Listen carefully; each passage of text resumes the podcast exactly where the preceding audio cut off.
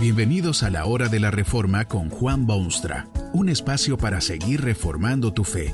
Este podcast es patrocinado por la casa editorial Poema Publicaciones, tu primera opción para libros centrados en el Evangelio, para cada rincón de la vida. Para ver los nuevos libros de este mes, visita nuestra página www.poema.co. Ahora escuchemos a Juan Baumstra con el programa de hoy. Esta conferencia se titula Unidad falsa y la genuina y está basada en las palabras bíblicas de Génesis 11, 7. Ahora pues, descendamos y confundamos allí su lengua, para que ninguno entienda el habla de su compañero.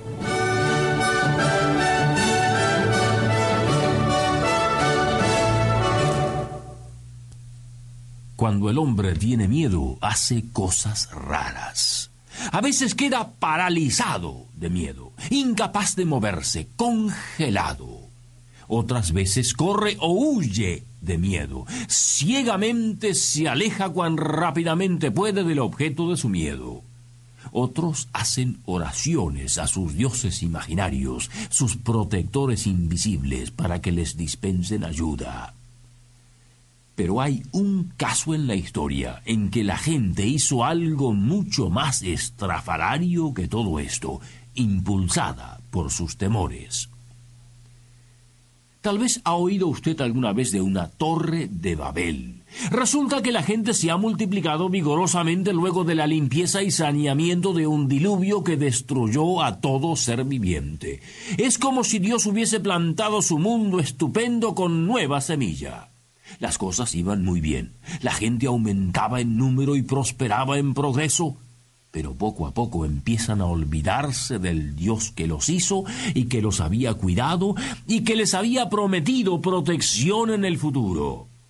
Peor aún que todo eso, el ser humano ha puesto de lado su tarea y responsabilidad porque Dios había ordenado a su criatura que sojuzgase la tierra, que se hiciese cargo del mundo, que desarrollase su potencial maravilloso. El hombre se ha olvidado de su Dios y eso lo hace víctima del temor. Tanto miedo tiene el hombre que inventa para sí mismo un falsísimo concepto de unidad. Imagínese usted que el hombre consulta con el hombre y resuelve hacer justamente lo contrario a lo que Dios le había ordenado. En vez de dispersarse por la tierra y cultivarla, el hombre resuelve edificarse una ciudad con una torre en medio. La ciudad podría servirles de refugio en caso de desastre o ataque, y la torre serviría para que todos pudiesen ubicar aquel centro desde larguísimas distancias. ¿Por qué insisten los hombres en establecer aquella falsa unidad?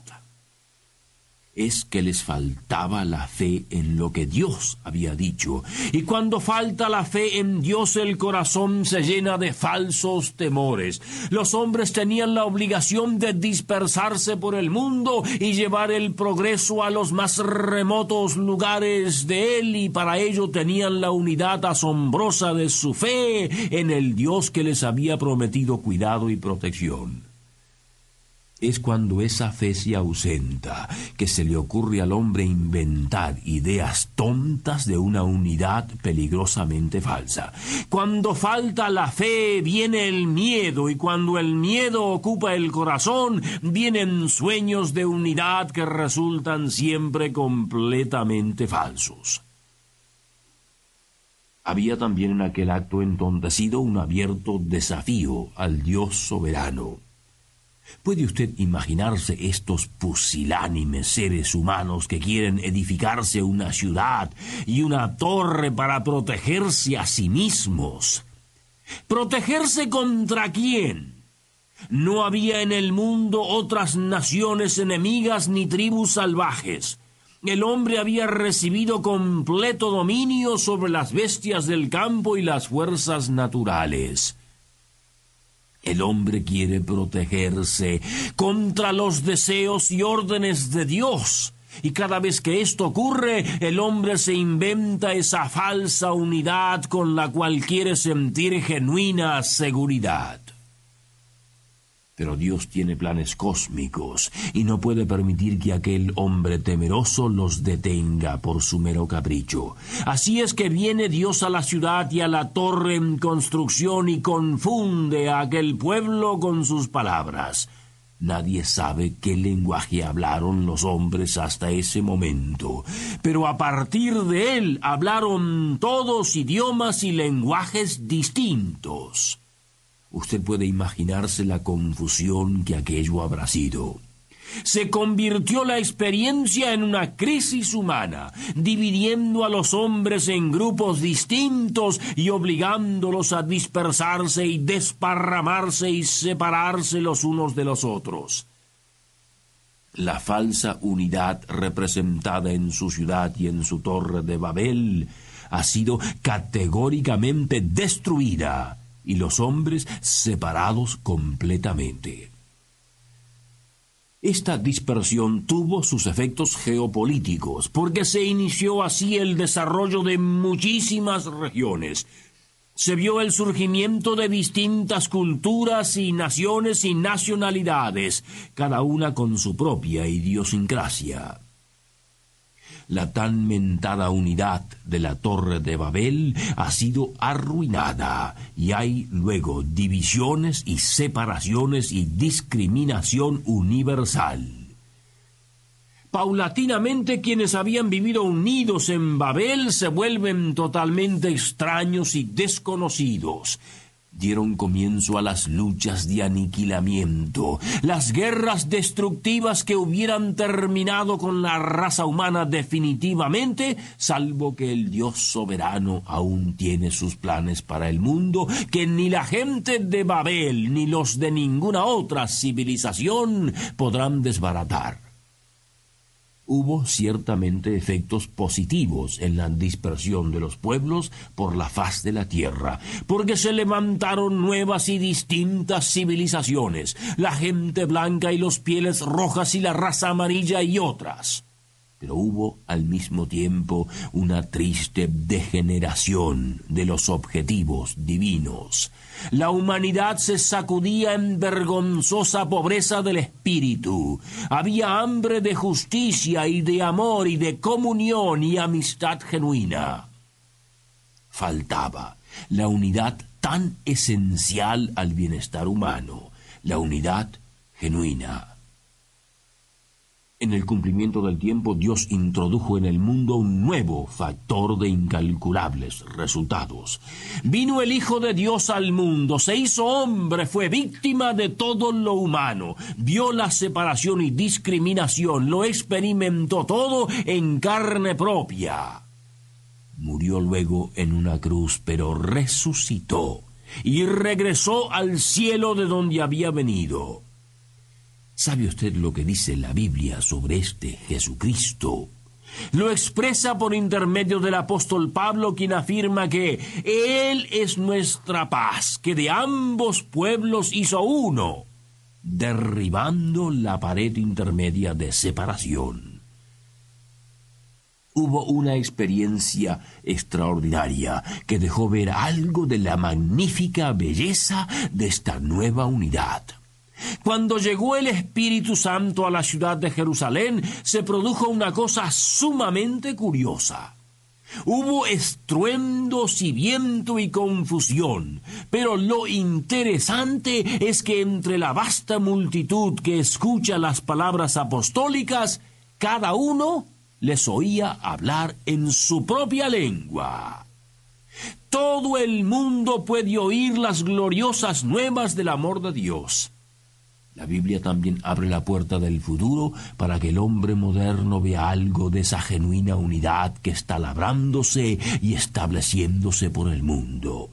En el Apocalipsis Dios deja ver escenas increíblemente bellísimas usted ve un grupo de redimidos que entonan una significativa canción de gracias a Jesucristo y le dicen que con tu sangre nos has redimido para Dios de todo linaje y pueblo y nación. La separación trágica de los días de Babel ha sido reemplazada por una unidad indestructible porque es eterna, la genuina unidad. ¿Conoce usted algún otro elemento que pueda traer unidad a su mundo? Hay ciertamente divisiones y distinciones culturales e idiosincrasias que parecerían incompatibles, y desde el punto de vista humano lo son. El hombre quiere todavía imponer algún tipo de unidad universal, pero sin Dios y sin su palabra busca esta unidad políticamente y la busca eclesiásticamente. Pero la unidad genuina es la que sólo puede obtenerse por medio de la fe en el Hijo de Dios, que ha venido a hacer de todos los pueblos una sola raza. Esta realidad puede verla usted en miles de rincones en su mundo. En Cristo Jesús y tan solo en él ha sido posible que los más empecinados enemigos se estrechen la mano y se abracen cálidamente. Viejos rencores se dejan de lado, las diferencias se desvanecen y los odios se borran para siempre jamás.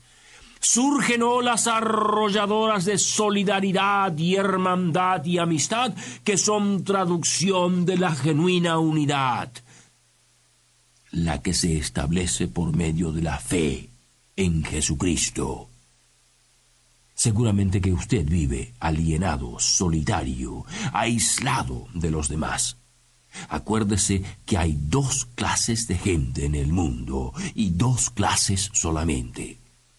Los que en su falsa unidad llegarán un día a convertirse en el anticristo y los que han obtenido unidad genuina en el único Salvador del hombre.